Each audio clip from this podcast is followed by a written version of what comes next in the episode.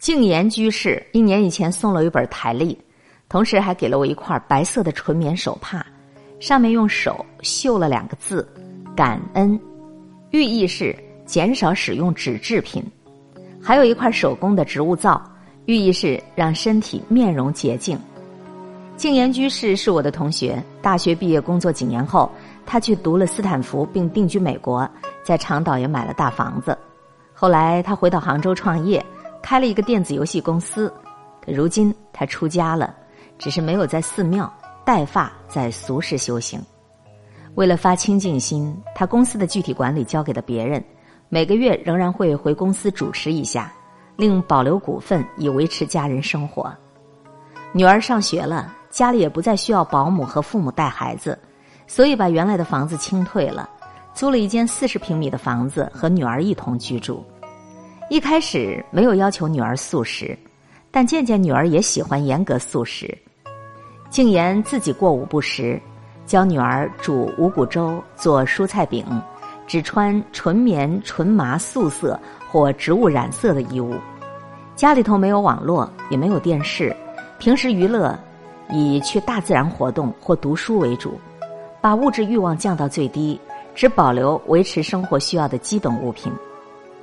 静言不上班，但是也很忙碌，主要是需要大量时间来做功课、研修经文，另外就是做义工、推行素食，也经常前往寺庙里帮助干活。静言去年主要在研习《华严经》，听闻我熟读《金刚经》，露出了愉悦的笑容，说我有慧根。《金刚经》讲究空性，最是难懂。我汗颜啊，我只是喜欢看杂书，品种不限。我并没有把佛教当宗教，而是拿佛学当哲学来看。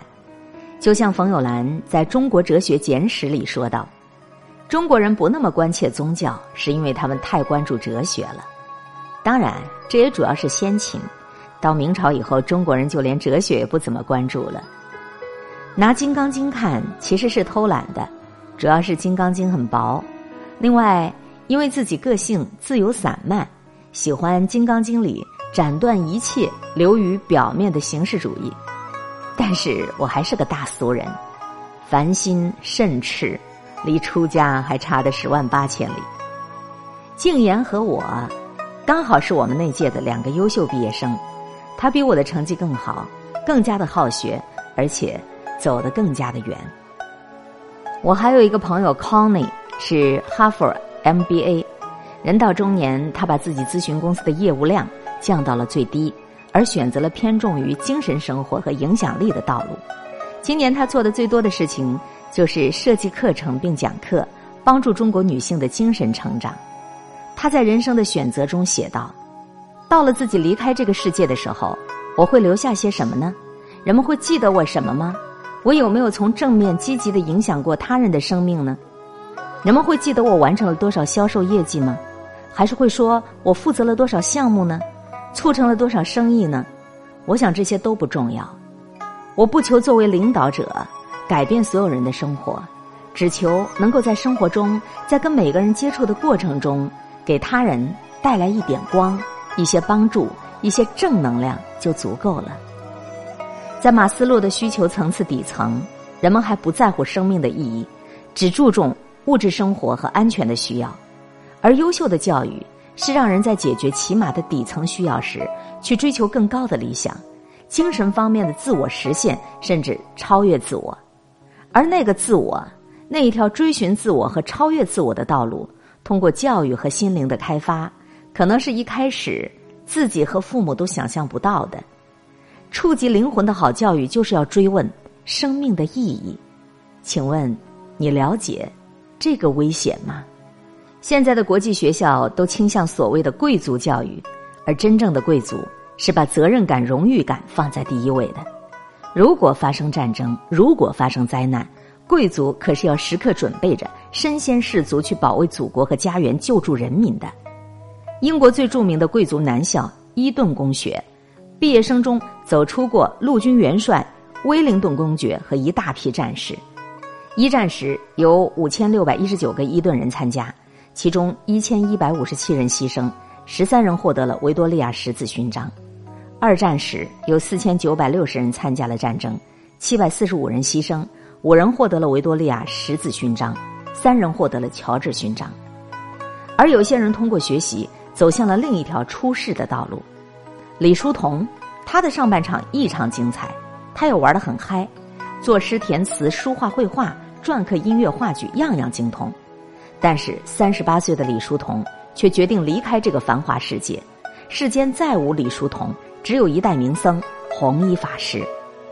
他给妻子的信里写道：“做这样的决定，非我薄情寡义，为了那更永远。”更艰难的佛道历程，我必须放下一切。我放下了你，也放下了在世间累积的生命和财富，这些都是过眼云烟，不值得留恋的。他的遗迹有云：“君子之交，其淡如水；直向而求，咫尺千里。问于何事，阔而忘言。花枝春满，天心月圆。”对于我们许多家长来讲。我们总想给孩子最好的教育，但是考虑过触及灵魂的教育后果吗？你们愿意接受这种结果，让孩子放飞自己吗？这些是不是和你们的初衷相反呢？你们只想让孩子生活舒适、精巧，只要在豪宅里安放一张席梦思就好，却没有想到会去索马里或阿富汗去安放一颗为人民服务的心，更没有想到有可能。孩子求道，求道要出家了。就像王小波所说：“一个人只有今生今世是不够的，他还应当有诗意的世界。这诗意，或许在佛家，或许在非洲，或许在落后的农村。如果你只和现实的金钱、地位、名利、个人享受挂钩，那是油腻，那不是诗意。每个家长都在信誓旦旦的说。”我要给我小孩最好的教育，在国际学校、私立学校和公办学校之间纠结，但是比起人生意义的大问题来讲，这些都是小问题，只是不同的路径而已。然而，这路径必然影响教育的深度。越是好的学校，越是好的教育，越是会引领着你走向意义这条精神道路，越是会鼓励你奉献和付出要大于索取。我的那个出家的净言居士送我的月历。前两页上写的是：“付出其实就是最大的收获，宁静最美，安定最乐。”以上的这篇文字内容分享自笨鸟文摘公众账号上的推送。安博的作品，我那个上过斯坦福的女同学真的已经出家了。你是出家还是在家都不重要，重要的是你追求的生命意义。究竟是什么？